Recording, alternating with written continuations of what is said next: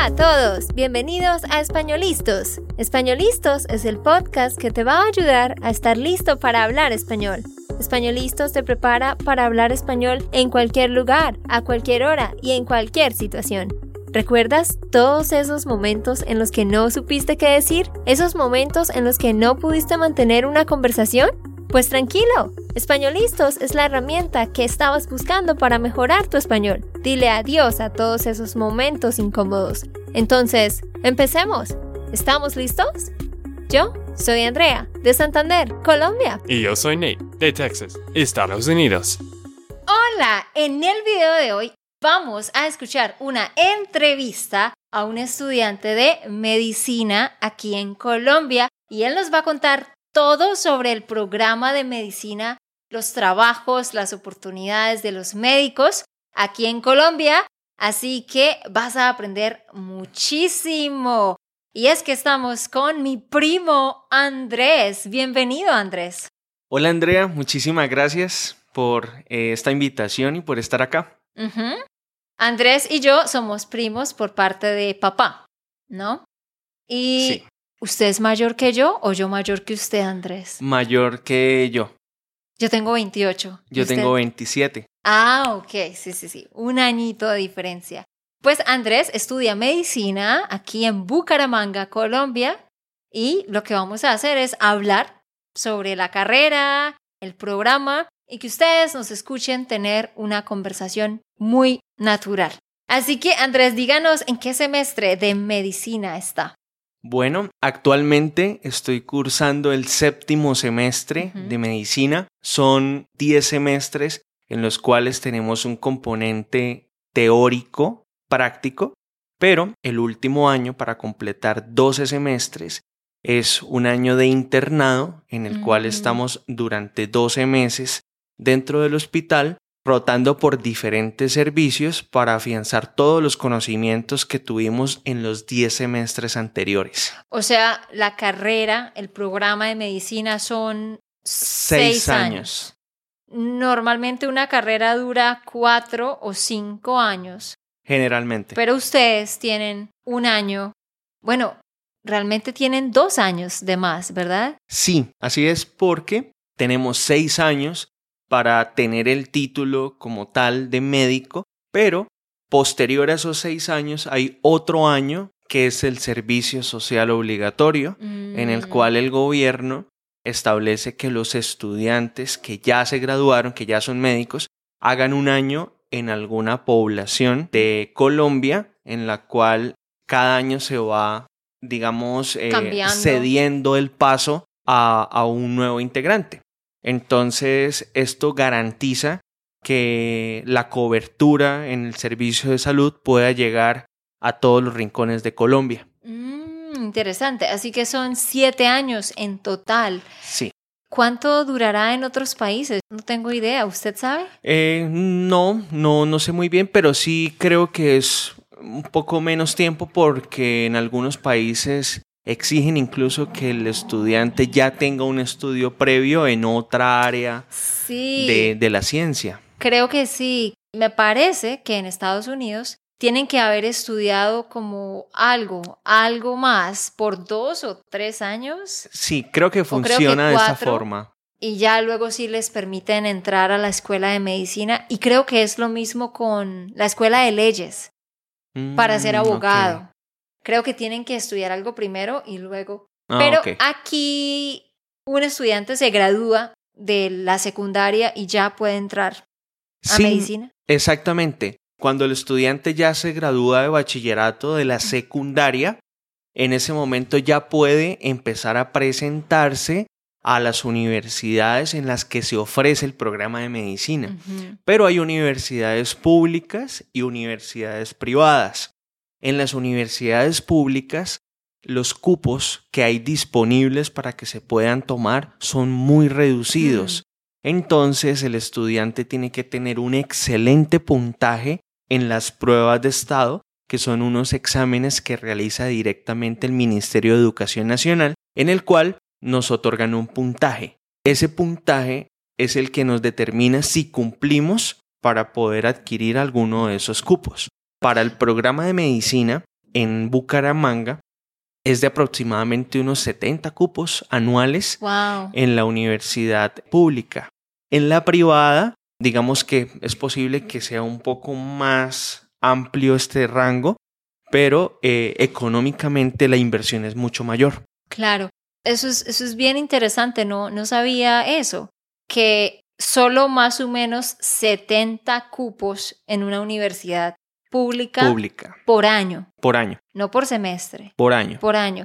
Porque creo que para medicina solo se puede aplicar una vez al año o es se puede aplicar en los dos semestres del año o tiene que ser al inicio del año. Se puede eh, la opción de hacerlo en dos veces al año, Ah, ok. exactamente. Pero en total 70 cupos. Eh, sí, probablemente el número pueda variar, pero es una aproximación. Y en cambio, en las otras carreras hay muchísimos más cupos. ¿Y por qué hay tan poquitos cupos en las universidades para los estudiantes que quieren ser médicos? ¿Por qué? Es posible que se deba a que lo que se necesita para poder llevar a cabo la carrera como la disponibilidad de laboratorios, de Mm. espacios, en permisos en hospitales públicos y privados esté un poco limitado. Entonces, además que el presupuesto que el gobierno nacional asigna para que los estudiantes que son aspirantes puedan, puedan estar en el programa, se reduce un poco. Sí. Entonces, además que no pueden haber grupos tan grandes en los servicios de rotación, tienen que ser grupos un poco más pequeños para Claro. que pueda ser mucho más fácil el entendimiento y comprender algunos temas y conceptos. Entonces, probablemente por eso es que no hay tantos no hay, cupos. No hay muchos. Interesante. Y es muy difícil entrar a una universidad pública, Sí, ¿no? bastante. Eh, Andrés nos habló de un examen que les hacen cuando terminan la secundaria. Ese examen se llama ICFES, que en Estados Unidos equivale al SAT. No sé si lo dije bien, pero creo que sí. Es el examen que presentan ya en el último grado de high school, de la secundaria. Y piden como cierto puntaje total y puntajes específicos. Un puntaje es como a score, puntajes específicos en cada materia, ¿no? Sí, exactamente. La prueba se compone de cinco ítems. Entonces, esos cinco ítems ayudan a que si yo voy a escoger una carrera que es del área de la salud, las ciencias naturales tengan un porcentaje un poco más alto Mm, que si fuera una carrera, eh, digamos, de humanidades, Sí. en las que no se va a necesitar un puntaje tan alto de ciencias naturales, pero sí un puntaje alto en lectura crítica. sí, Entonces, este promedio nos ayuda pues a clasificar y también a desempatar. Cuando hayan estudiantes que tengan el mismo puntaje, es posible que alguna asignatura pueda desempatar entre esas dos personas. ah, claro. Pero lo hacen bien difícil, ¿no? Sí. Porque, pero es por eso, porque hay poquitos cupos. ¿Y usted está estudiando en una universidad pública o privada? Yo estudio en una universidad privada en la cual los costos de matrícula son un poco más elevados debido a que estas instituciones no están financiadas por el gobierno, Por el gobierno. sino son instituciones privadas que se sostienen con sus propios ingresos. Andrés estudia en una universidad que se llama UNAP, aquí en Bucaramanga. ¿Esa universidad está en alguna otra ciudad del país? Sí, la Ah. Universidad Autónoma de Bucaramanga tiene su sede principal pues aquí en Bucaramanga, pero hace algunos años eh, ya abrió una sede en Bogotá, en la capital de Colombia. Mm, ok, Sí, que se dedica un poco más a carreras administrativas y posgrados. ¿Cuántas universidades hay aquí en Bucaramanga, Colombia, que ofrezcan esta carrera de medicina? Ok, hay una universidad pública y dos privadas. Ah, solo hay tres. Solo hay tres escuelas. Ok. Y hay una gran diferencia en cuanto a, o sea, la calidad de la educación cambia de acuerdo a si la universidad es pública o privada. Hay una diferencia grande en, en la calidad de la educación. Ok, creo que a veces no depende de la universidad o depende de la institución, sino depende del estudiante, Mm. depende de la persona, las ganas que tenga por aprender, por eh, descubrir nuevas cosas, por hacerse preguntas, por cuestionarse, Mm. por autocriticarse. Entonces el aprendizaje es muy individual. Cada quien simplemente recibe una orientación de su casa de estudios y depende de esa persona cómo lo desenvuelve, cómo lo puede llevar a cabo, cómo le puede sacar el máximo provecho. Entonces definitivamente ni aquí en Bucaramanga, ni en Colombia, ni en el mundo se puede determinar Sí. al estudiante por la institución en la que estudia. Es el estudiante como Sí. tal quien determina qué tan Totalmente. alto. Claro que hay muchas universidades que investigan más, que tienen grupos de investigación que pueden invertir mucho más tiempo en algunos temas y eso los pueda caracterizar sobre otras Mm. instituciones y eso es claro. Pero en general creo que cada estudiante puede ir labrándose su camino y puede ir yendo por Sí. donde mejor puede. Sí, Sí, sí. Y creo que es en general en la vida, ¿no? Como totalmente. Depende de nosotros qué tan lejos queremos llegar. Y bueno, ¿qué ha sido lo más difícil, en medio de muchas cosas difíciles, de estudiar esta carrera de medicina? Porque pues siempre he escuchado que es una carrera muy difícil, ¿no? Que toma mucho tiempo, que hay que renunciar a muchas cosas. Así que, ¿qué ha sido lo más difícil para usted en estos siete semestres? Creo que lo más complicado ha sido el manejo del tiempo Mm, y determinar cuáles son las prioridades. Porque a veces como jóvenes tenemos muchos hobbies, tenemos muchos gustos o nos gusta hacer cosas que no necesariamente sea la carrera. Entonces, poder colocar cada cosa en su lugar y poder tomar la decisión de dedicar el tiempo 100% al Mm. proyecto de vida, en este caso a la carrera universitaria, dejando de lado todas esas cosas que nos gustan, pero que nos toman mucho tiempo, que no necesariamente tenemos que dejar todo de lado. También hay tiempo para salir con los amigos, también hay tiempo para ir a jugar el partido de baloncesto, también hay el tiempo para ir a un karaoke o a un boliche. Pero llega el momento en el que la carga académica, los temas, Muy es muy, muy complicado pues poder distribuir el tiempo y empieza a absorberse totalmente. Entonces, y mientras vamos avanzando, también avanza la responsabilidad y se hace mucho más complicado poder Sí. Y- tomar esos lujitos. Y, y- y bueno, ¿y cuáles son tal vez, pensemos en tres cosas que usted ha tenido que sacrificar por la carrera, en el sentido de hobbies, actividades que usted normalmente hacía que ya no está pudiendo hacer porque la carrera le exige ese tiempo? Oh, ok. Diría que la principal eh, ha sido cantar. Yo durante algún tiempo canté en el coro de mi universidad y gracias a esa experiencia ¿Puede cantar en este momento? Oh. en otra ocasión, con muchísimo gusto. Otro día que sí Otro esté día. preparado. Pero usted cantaba en sí, el coro. Sí, canté en el coro de la universidad durante varios años y sin embargo llegó el momento en el que sentí que me estaba tomando mucho tiempo y que estaba también dejando de lado y descuidando un poco mis estudios. Digamos porque era mucho tiempo el que tocaba in- invertir. Sí. Entonces tuve que dejarlo de lado, aunque me trajo muy buenas experiencias, conocer muchos países, conocer muchas culturas, gente muy linda. Entonces se quedó como un buen recuerdo. Trato de cantar en el baño y eso se vale. En la ducha. en la ducha, Todos cantamos en la ducha. sí. Y creo que eso ha sido lo principal que he tenido que, digamos, como dejar de un lado. También algunas salidas, a veces ni siquiera, a veces uno usa la excusa de estar estudiando, pero a veces es que está uno muy cansado, Cansado. ya los años, los 27 no vienen solos. 27 años 27. que pesan. No, no, Sí. yo tengo 28. ¿Me está diciendo vieja? No, Andrés? no, para nada. Me está diciendo que soy vieja. No. No, no, no. Nosotros estamos en la. ¿Cómo Joven, se dice? En No. la flor de la juventud. Sí, aprendan esa expresión. Estamos en la flor de la juventud.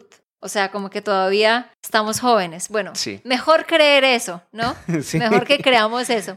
Bueno, y yo he escuchado que para los estudiantes de medicina es muy difícil poder tener un, un trabajo fijo.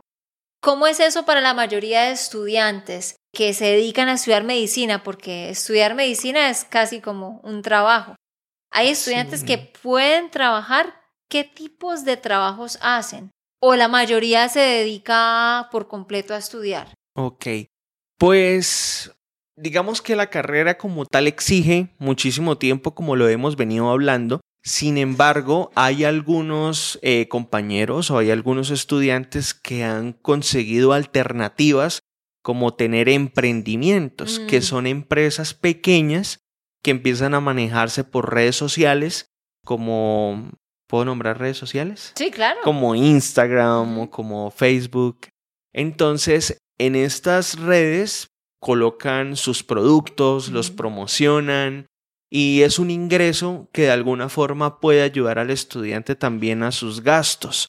Pero ya tener un trabajo de tiempo parcial de cuatro horas o de tiempo de ocho horas, que es un tiempo completo al día, es imposible. Posible. No se puede porque en el programa las horas de clase están incluso desde las 6 de la mañana. Ah, wow. Entonces, a veces se puede alargar hasta el mediodía, dos de la tarde, y luego en la tarde hay otras clases, y es posible que te puedan asignar un turno de urgencias o los fines de semana. Entonces, no se puede definitivamente tener un trabajo. No hay un horario fijo. Durante el semestre, cada semestre sí, porque cambia cada semestre, pero lo, cuando ya están haciendo turnos y cosas Sí. así, es como no se sabe con un mes de anterioridad, no pueden como Totalmente. planear muchas cosas. Es interesante, pero qué bonito que ustedes, los que estudian medicina, estén dispuestos a, a pasar y por todo eso sacrificar tanto Sí. para a la final servirnos a, a todos los, los demás y llevar como la batuta, decimos nosotros, ¿no? Como poner el pecho. Sí. En mi caso, Andrés, yo jamás estudiaría medicina. Así me pueden pagar millones de dólares y no la estudiaría. ¿Por qué? Porque no soy, o sea, no soy tan valiente, quizás sea la forma de describirlo, Ok. como que me da miedo la sangre, soy muy nerviosa. O sea, para ser médico tiene uno que ser muy, o sea, tiene que tener un muy buen carácter y no ser nervioso y Mm. como es, es, es estar responsable de la vida de una persona. Entonces, como que para mí, pensar eso es, me da mucho miedo. Y yo tengo mucho respeto por, por las personas que estudian medicina. Por ejemplo, ahorita en el COVID, ¿cómo fue eh, Sí. ese, ese proceso? Digamos, para usted, estaba haciendo prácticas, turnos, digamos, toda la gente que tuvo que hacer doble turno, que tuvo que pasar días enteros. Cuéntanos un poquito sobre, sobre eso aquí en Colombia, cómo fue cuando estuvo ese pico en el 2020. ¿no? 20, 2021. Pues para ese entonces estaba cursando tercer y cuarto semestre de la carrera. Aún no tenía mucho contacto con la clínica o no tenía contacto con rotaciones presenciales. Sin embargo, las personas que sí estuvieron en ese momento se vieron de alguna forma muy sofocadas por la situación debido a que la disponibilidad de unidades de cuidados intensivos, lo que conocemos como UCI, no estaba, digamos, en el mejor punto, no estábamos totalmente preparados para lo que venía. Creo que ningún país N- Ningún país. estaría tan preparado No. para lo que venía. Mm. Entonces empezó a colapsar un poco todo al, al haber tantos pacientes que necesitaban una cama en este servicio. Sin embargo, de alguna forma se pudo sopesar. Sí. Eh, la gente al principio y la población fue muy juiciosa usando el tapabocas, estando en su casa, eh, y esto de alguna forma pudo controlar esas cifras. Y ya en este momento, pues gracias a Dios tenemos unos 200 casos al día, 150 casos, una cifra muy disminuida, muy baja ¿Aquí en Colombia o en la ciudad Bucaramanga? en Colombia. En En Colombia, Estamos exactamente. teniendo de 150 150 a 200 casos al día. al día. Este episodio lo estamos grabando en mayo del 2022, pero esas son las cifras en este momento. Y sí, es gracias a Dios ha bajado significativamente. Bastante. ¿Usted recuerda cuál fue el pico más alto, más o menos por día, que alcanzamos quizás de casos Creo- en el 2020? Sí, creo que el caso más, el, el pico más alto fueron 33 mil casos al día.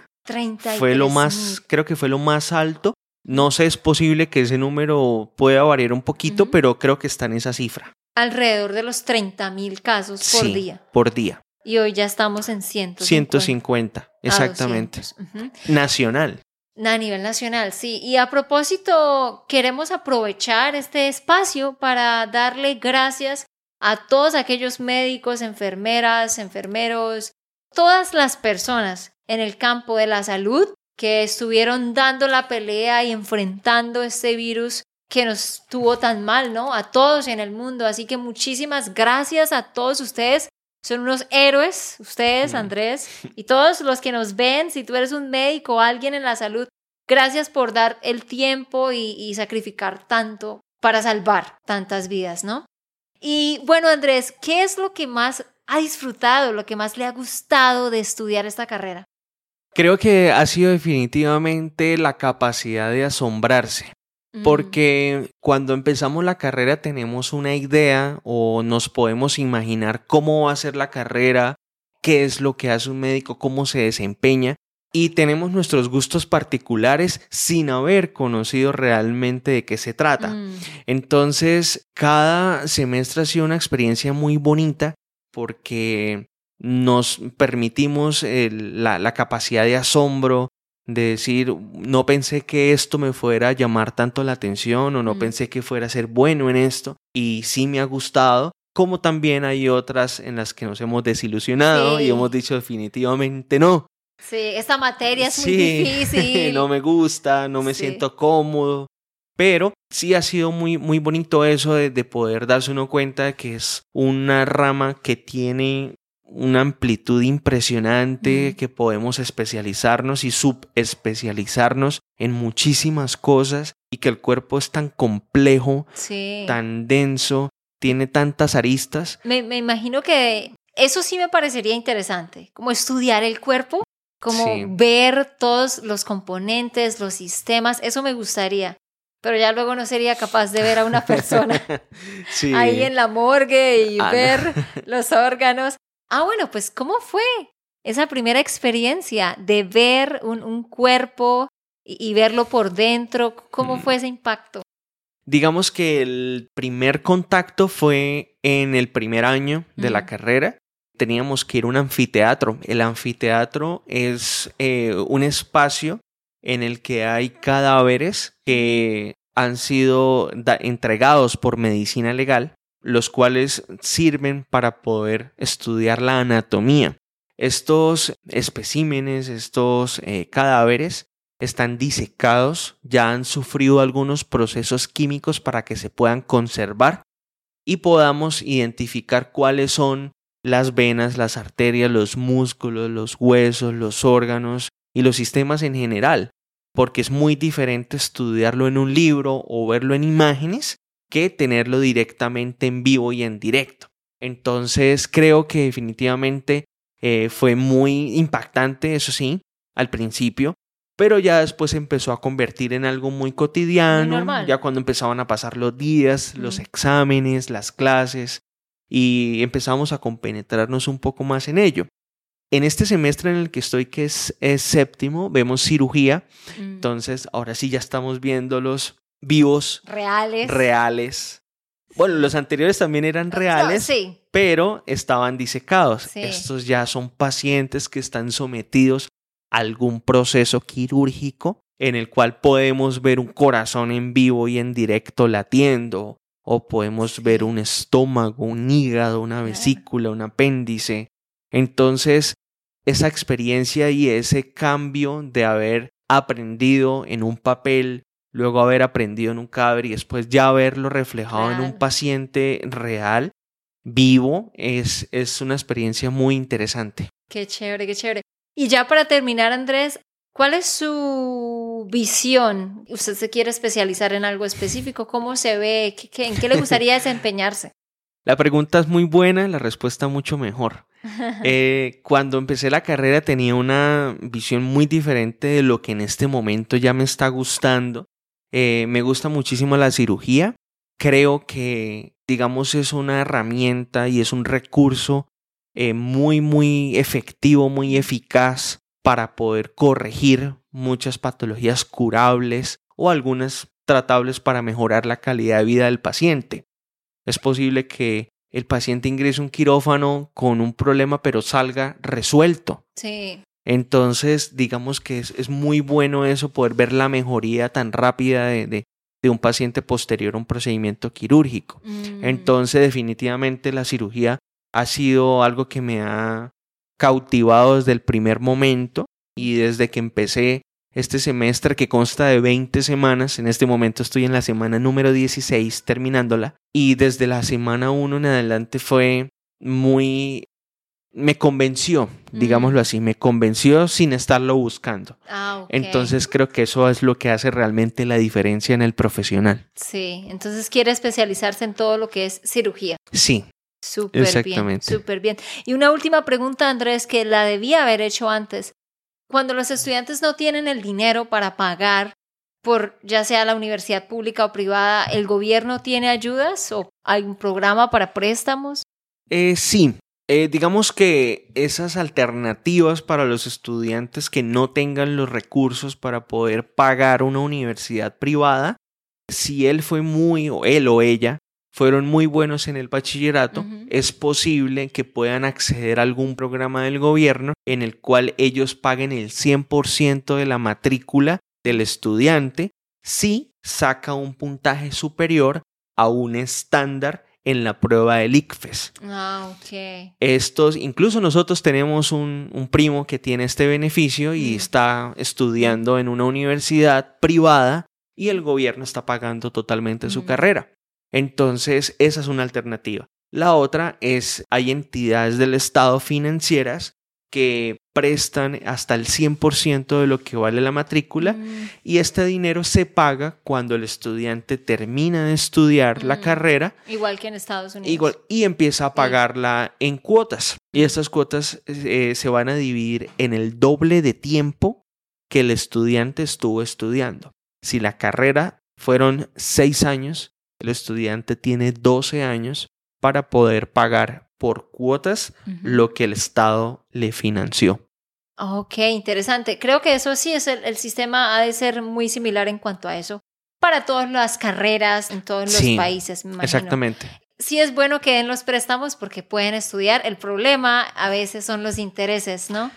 Que los Sí. estudiantes terminan y tienen que trabajar para pagarlos. Pero bueno, esa es otra conversación para otro Sí. día. Muchísimas gracias Andrés por todo lo que nos contó.